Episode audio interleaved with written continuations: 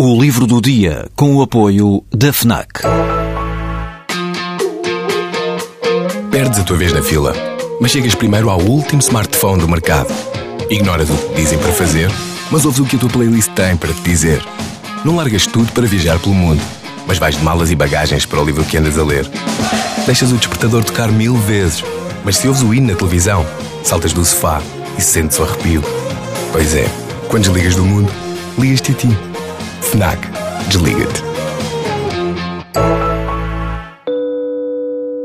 Há uma frase que resume o argumento central deste livro e que se encontra logo nas primeiras páginas. Não se pode trabalhar bem sem se repousar bem, escreve o autor, o norte-americano de origem coreana Alex Pang, que se tem dedicado ao estudo do modo como a tecnologia está a interferir no comportamento humano. Em contramão com a ideia de que temos de estar sempre ligados, sempre disponíveis para trabalhar e de que o descanso é o compasso de espera antes de se voltar ao trabalho, Alex Pang defende a ideia de que o repouso é um aliado e não um inimigo do trabalho.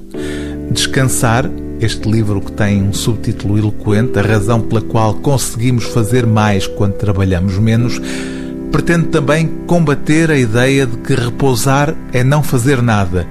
Diz o autor que nos casos mais bem-sucedidos o repouso é ativo e que a atividade física, por vezes extenuante, fugindo à rotina do trabalho cotidiano, pode ser uma melhor forma de descanso do que, por exemplo, dormir a cesta.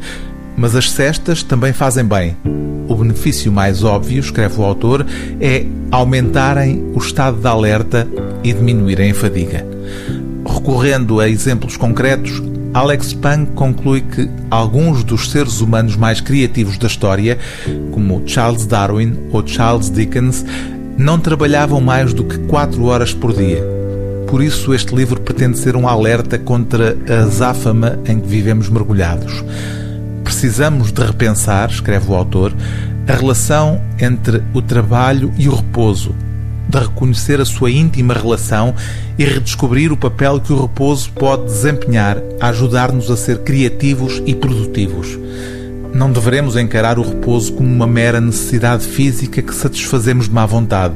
Devemos vê-lo como uma oportunidade. Quando paramos e repousamos convenientemente, não estamos a pagar um imposto à criatividade. Estamos a investir nela.